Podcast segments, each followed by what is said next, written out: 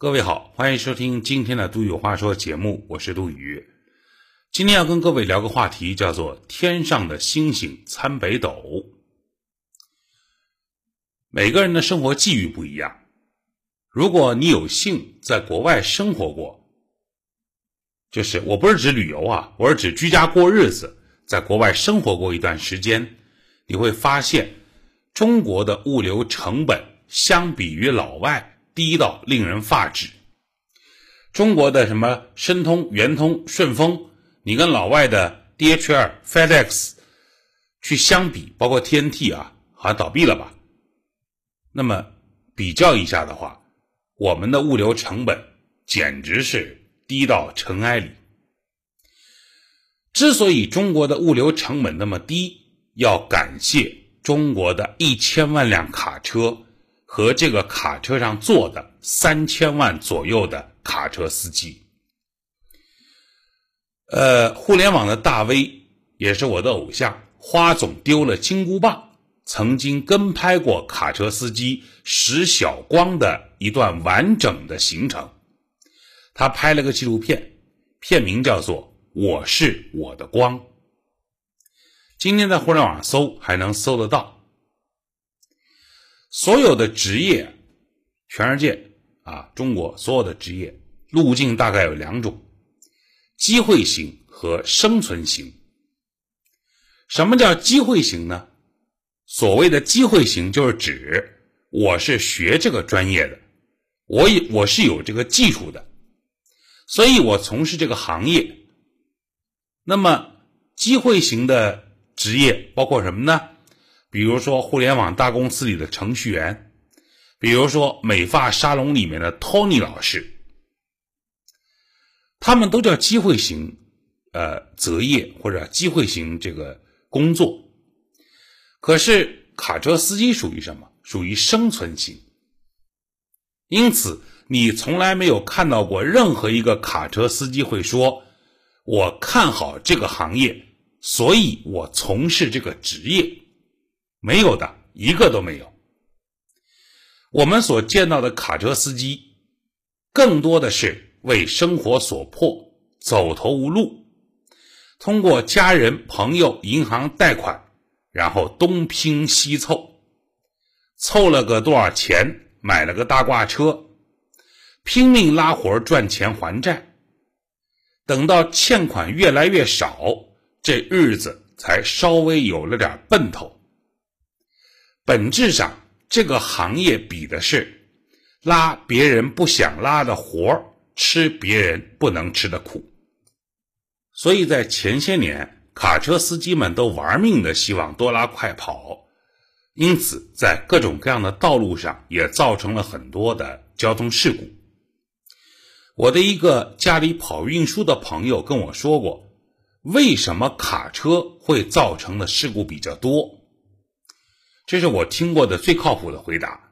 他说：“一是因为很多司机为了多挣钱、多拉活所以他疲劳驾驶；二是因为超载的卡车司机不想刹车，因为卡车不像家用车的自动挡啊，你说你刹个车很快能提速，卡车都是手动挡啊，所以他一旦刹车减速。”速度再提上来，一档挂二档，二档挂三档，三档挂四档，五档六档，速度会非常非常慢，并且这个提速的过程很费油，所以卡车司机一般的习惯就是，尤其老司机啊，能不刹车就不刹车。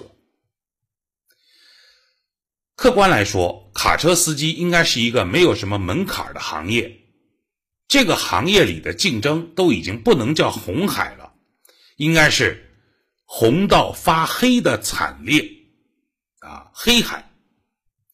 所以，整个这个行业它依赖的是什么？是货主，而货主只关心两件事儿：第一是时间，第二是价格。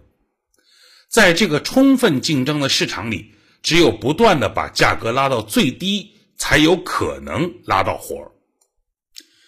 在这个江湖里，在这个市场里，以前还存在着老主顾。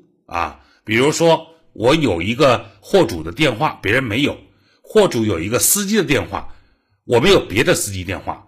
因此这样一来呢，有老主顾啊，关照一下兄弟，提携一下老朋友。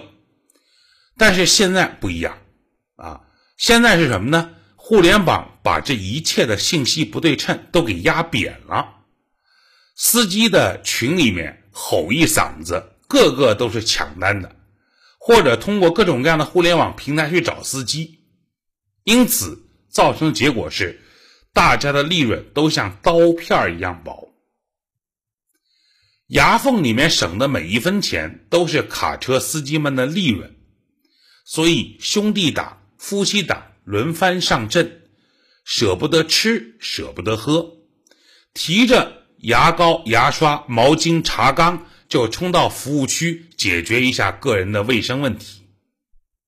所以，摸着咱们的良心讲，卡车司机们真的是不容易。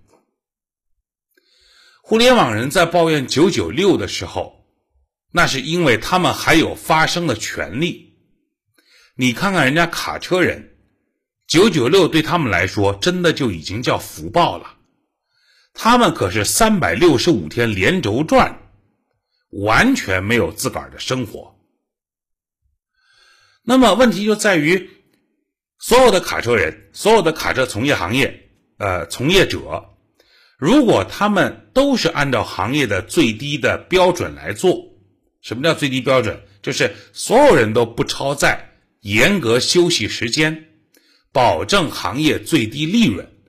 如果能做到以上三条，那说白了，大家都有利润。可是，一个缺乏管制的充分竞争的行业会产生一个问题，那就是总有人的价格比你低。那其实意味着总有人的底线比你低。你两菜一汤算差了吧？可是人家开水泡饭就能过。你不超载。不过分吧？每次都装满，可是人家可以多加个三五吨。你进服务区休息，人家拿身体扛，最后的结果就是什么呢？整个行业整体的竞争环境在开始恶化，劣币在开始驱逐良币。一个不需要充分竞争的市场带来的底线失守是可怕的。毕竟，大货车一旦出了事故，都不是小事故，受伤的不仅仅是货车本身，或者是货车上的人本身，可能那些无辜的小车都会受到牵连，伤及人命。因此，从这个意义上来说，注意下面这句话：官方介入，引导行业有序竞争，是完全必要的。我双手双脚赞成，官方介入引导竞争。那么官方如何介入啊？政府如何引导？我们有了一轮又一轮对超载的查处和处罚，我们有了北斗加 GPS 防疲劳驾驶系统，这样的系统违反相关的规定是需要高额处罚的。但是这样的系统呢，又对所有的从业者提出了基本的安全保障，比如说，连续开四个小时，必须进服务区休息二十分钟，啊，好事吗？赞成支持。这样的规定，这样的法律，业务逻辑上是说得通的，它的本质目的就是通过这样的法规来重塑行业底线。如果大家都尊重，那么由此带来的货运成本的上升，就是集体性的行为。溢价部分的利润会反哺整个行业的从业者，从而让这个行业获得良性的发展。听明白了吧？事实上，通过数据检测，效果也是明确的。比如，我们国家在二零二零年公布了一个数据。北斗卫星导航系统让相关的这个重大的事故的比例下降了百分之九十三，死亡率下降了百分之八十六。所以你看，强制规定大家装北斗系统，强制休息，啊，强制不能连续作业超过四个小时，有用的数据都表明了。在这里，我们要理清一个问题：北斗系统和北斗设备是两回事儿，你一定记得这句话哦。系统是系统，设备是设备。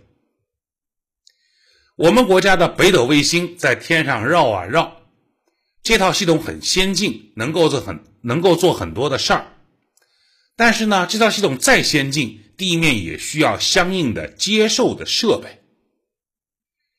这就像什么呢？像全国各地的电视台，像全国各地的电台，电视台发射视频信号，电视台啊，电台发射这个 FM、AM 啊调频、中波这样的信号。它发射归它发射，可是你要想接收这样的信号，你需要相关的接收设备啊。那么，比如以电台举例，接收设备就广播嘛。广播几块钱的也有，几十块钱的也有，几百块、几千块、几万块钱的都有。接收设备的档次、价格不一而足。核心一点是什么呢？越贵的设备，接收的效果也就越好。